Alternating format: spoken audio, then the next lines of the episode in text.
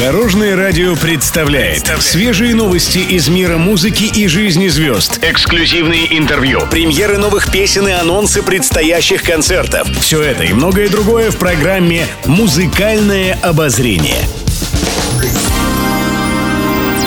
Добрый день. В студии Алена Арсентьева, и это программа «Музыкальное обозрение» на Дорожном радио.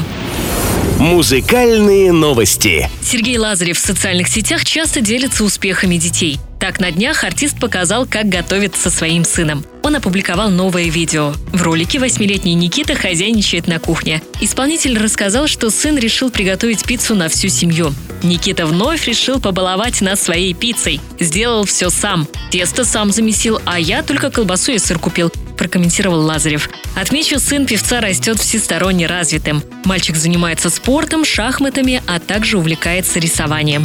Несколько недель назад в личном блоге Сергей хвастался работами Никиты. У артиста целая коллекция рисунков, которые написал ребенок. Пишет пресса. В свежем интервью Катя Лель рассказала, как начинает свой день. Артистка каждое утро выполняет дыхательные практики. Также она поделилась рекомендацией, как настроиться на новый день. Самый простой совет – это не вставая с кровати улыбнуться.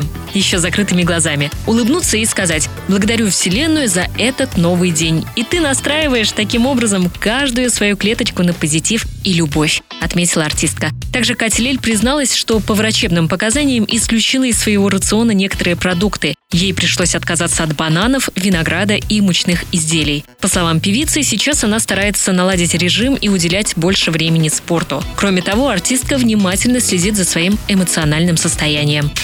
Еще больше интересных музыкальных новостей завтра в это же время на Дорожном радио. С вами была Алена Арсентьева. До новых встреч в эфире.